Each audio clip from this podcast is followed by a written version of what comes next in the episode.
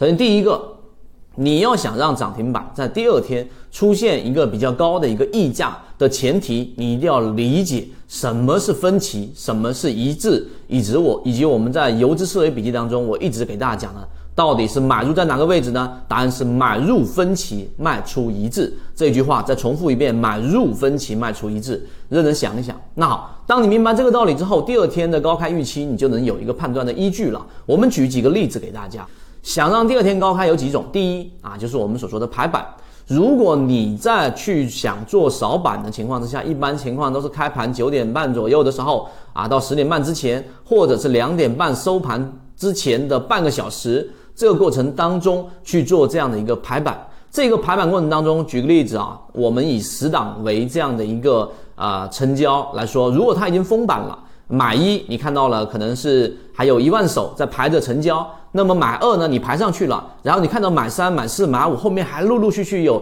三万手、五万手、十万手，那这说明什么？说明后面还有很多人是想持续的去介入的。那么这种是我们所说的分歧还是一致呢？到这个层面上，其实你还没有一个很明显的一个判断的。那么后面有几个判断的小的分支，一个分支就是成交量。如果在这个情况之下，哎，买一的一万手很快被成交掉了，记住是成交掉了，不是撤掉了。如果是撤掉的话，举个例子，你在买二的时候看到买一已经在陆续的撤单，或者你在买三的时候看到买一一下子一万手消失了，然后你看成交明细里面并没有成交，那这里面就是我们所说的一种手法。那么这种情况之下叫做对倒，那么你要及时的撤单啊，避免去破板或者烂板。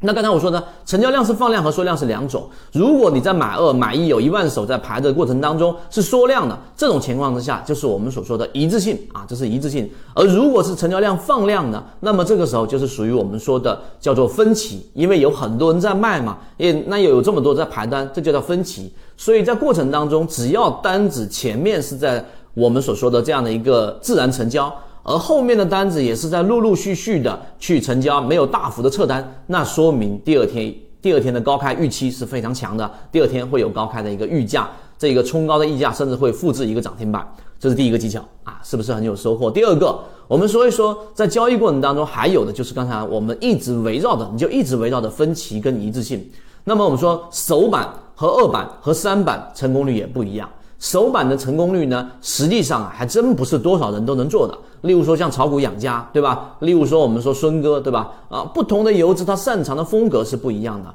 那么首板一定是要知道这一个首板是非常硬的。那游资自己有资金实力，如果是去介入一个小盘股，那他有十足的把握，或者说七八成把握吧，不能说十足的把握。但作为一个普通散户，你去做首板，成功概率啊，其实不高的啊，其实是不高的。虽然说我们知道空间大，但是你不知道这一个上涨的涨停板的逻辑够不够硬，资金够不够强悍，这种首板一般很难做。这是为什么圈子我们说能复制的模型是低吸模型。当然，二板的成功率呢，相比来说，比首板的风险实际上更大。为什么呢？因为二板是最容易产生我们所说的这样的一个啊风险的一个区域。因为二板过程当中，首板的很多获利筹码都会在早上进行抛售，那这种情况之下，很大概率会形成烂板，这是二板，所以成功率会更低。第三个就是三板，三板成妖，所以三板成功率反而比一板跟二板的这个成功率更高。所以我们知道打板的选手当中，很多是从三板这一种阶段